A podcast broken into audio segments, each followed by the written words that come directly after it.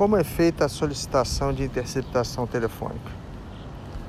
Olá pessoal, eu sou o professor Marcelo Demon. Vamos falar mais mais esse podcast a respeito da questão hoje da interceptação telefônica.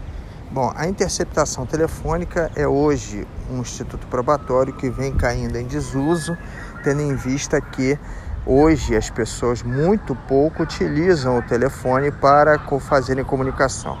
Hoje é muito mais comum as pessoas utilizarem sistemas informatizados para comunicarem ponto a ponto. Só que a disciplina é a mesma. A disciplina vem na Lei 9296 de 96, conforme todos já conhecem. A Lei 9296 de 96, ela tem um dificultador, que é a questão da sua interpretação contrário senso, que precisa ser feita a partir do artigo 2 porque no artigo 2 da lei nós temos os requisitos escritos de forma ao avesso. O que significa isso? Significa dizer que lá o legislador, ao invés de colocar diretamente os requisitos para a concessão da medida, informou exatamente o contrário: quando é que a medida não será deferida informando ali que a medida não pode ser deferida nas hipóteses relacionadas nos seus incisos. Então, nós temos que a interceptação telefônica só poderá ser deferida para crimes punidos com reclusão, ou seja, crimes exclusivamente. Nós temos que só se presta para investigação em instrução em é, procedimento preparatório da ação penal ou então durante a ação penal. O que nos interessa é o procedimento preparatório.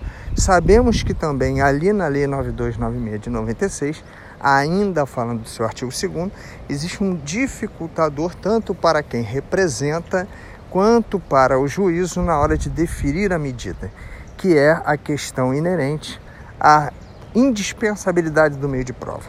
Porque fica claro ali na leitura que não se aceita a interceptação telefônica quando a prova puder ser produzida por outros meios. Então veja, isso dificulta muito a questão da interceptação. Porque o legislador enxergou a interceptação telefônica como uma prova extremamente invasiva, extremamente invasiva dentro da intimidade alheia. Porque o sistema não consegue ser tão seletivo a ponto de fazer com que sejam captadas exclusivamente conversas que digam respeito à prática de ilícitos. E vamos recordar também que quando a gente fala de interceptação, nós estamos interrompendo, entre aspas, o fluxo da conversa ponto a ponto com um desvio dessa conversa para aquele que vai ouvi-la, perfeito? Então, por isso, nós precisamos demonstrar que esse meio de prova é indispensável naquele caso. Aí cada um tem a sua maneira de redigir, mas o certo é que dentro do enunciado da questão a gente precisa pegar ali algo que nos reporte ao fato de já terem sido utilizados outros métodos previamente e outros métodos que não foram bem sucedidos. Ainda existe a questão referente a como fazer a interceptação, que está no artigo 4 da lei, que diz que a intercep... o pedido deve demonstrar como será feita a interceptação.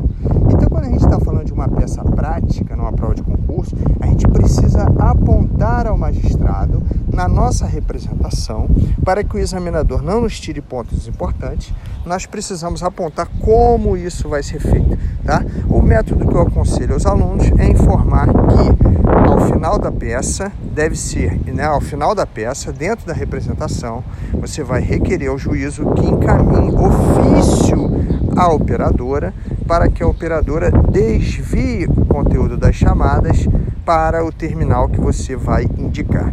Assim você vai conseguir receber a ligação em tempo real, que ficará registrada dentro do sistema e depois você vai conseguir acessar o conteúdo tanto das chamadas recebidas quanto das chamadas emitidas do, do terminal que você deseja interceptar. Além disso, a própria lei diz que deve ser vir, deve vir a, a, o pedido com a identificação da pessoa que será alvo da medida ou, na sua impossibilidade, com o máximo de detalhes que forem possíveis e também com a justificativa de ainda não se ter essa identificação. Grande abraço a todos, fiquem com Deus.